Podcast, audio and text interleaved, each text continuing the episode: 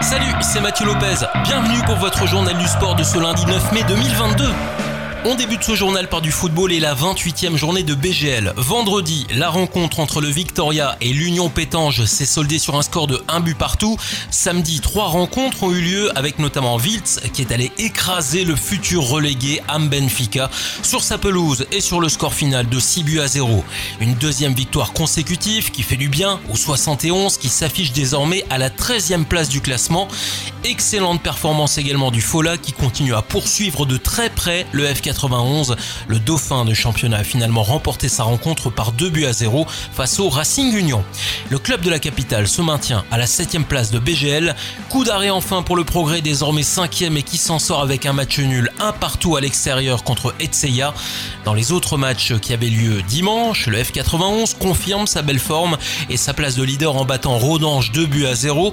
Quant à la jeunesse 8 elle n'aura pu faire mieux qu'un partout contre le Swift qui occupe la 4 place. Enfin, joli coup de Strassen qui l'emporte 4 buts à 0 sur son terrain face à Ostert. Et on notera également la courte victoire de Differdange contre Mondorf 1 à 0 avec à la clé cette importante troisième place sur le podium.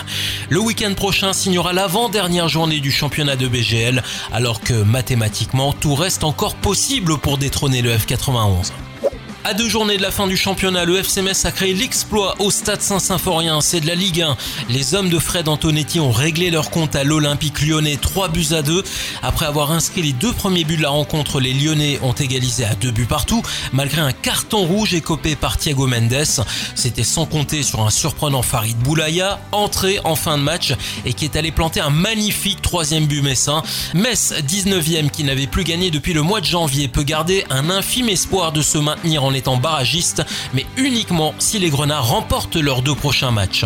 Enfin, ce coup de chapeau, toujours côté français, avec Nantes qui a remporté samedi soir la Coupe de France contre Nice, qui était pourtant favori pour lever ce trophée.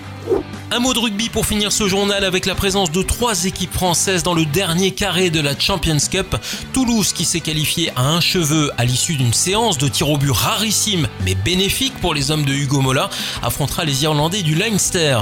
Tandis que La Rochelle, victorieuse de Montpellier, jouera sa place en finale le week-end prochain contre le Racing 92 qui a battu Celle hier 41 à 22. Voilà pour l'actu sportive du week-end et à lundi prochain pour votre journal du sport.